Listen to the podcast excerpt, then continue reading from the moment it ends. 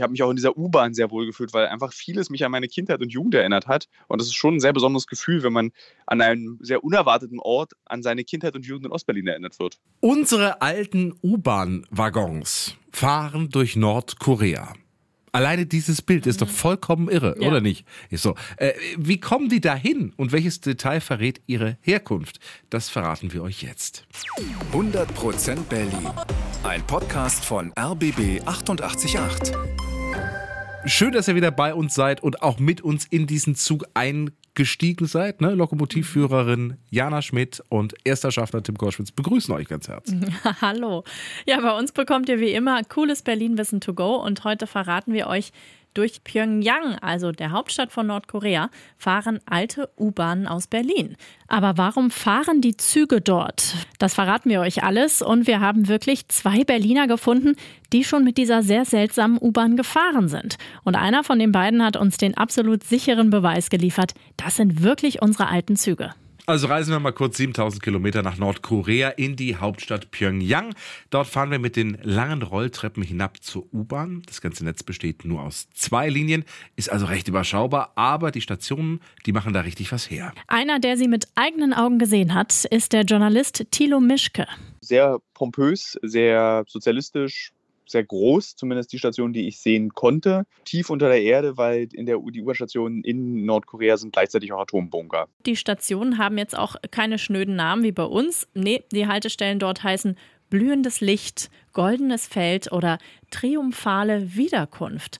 Neben den zwei Linien soll es übrigens noch geheime Linien geben für hohe Parteimitglieder, die dann an verborgenen Bahnhöfen zusteigen. Aber das sind wohl nur Gerüchte, man weiß es nicht. Also, durch diese Palasthaltestellen fahren jetzt U-Bahnen. Und ja, das sind unsere alten Berliner U-Bahnen.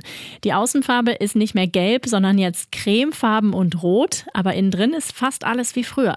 Die Original-Haltestangen von damals, die braunen Wände, die grünen Sitze. Es gibt nur einen kleinen Unterschied hat uns Thilo Mischke erzählt. Es ist eigentlich nur in diesen kleinen Fensterchen gab es ja früher so Werbung links und rechts von der Tür, wenn man reingekommen ist. Die wurde entfernt und es wurden Bilder von Kim Jong-un und Kim Il-sung am Ende der Bahn ange, also wo man diese Tür, um in den anderen Waggon reinzugehen, darüber wurden diese Porträts aufgehängt. Aber wie kommen unsere alten U-Bahnen überhaupt nach Nordkorea? Springen wir zurück Anfang der 90er Jahre nach Berlin. Die BVG hat viele alte Züge bei sich rumstehen, zum Beispiel von einem alten DDR-Zugtyp, dessen Spitzname lautet Gisela. Mhm. Die Gisela-Bahnen fuhren durch Ostberlin, werden aber dann ausrangiert und gammeln bei der BVG vor sich hin.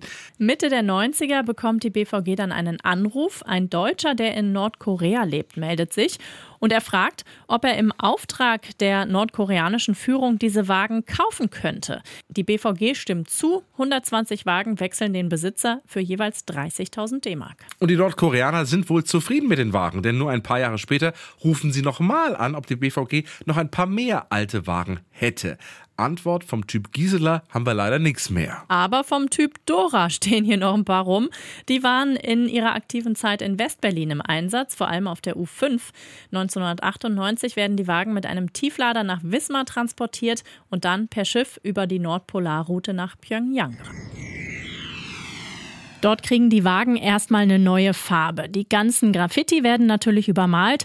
Von außen sehen die Züge jetzt also wirklich anders aus. Aber sonst ist vieles noch wie früher, zum Beispiel die Fenster.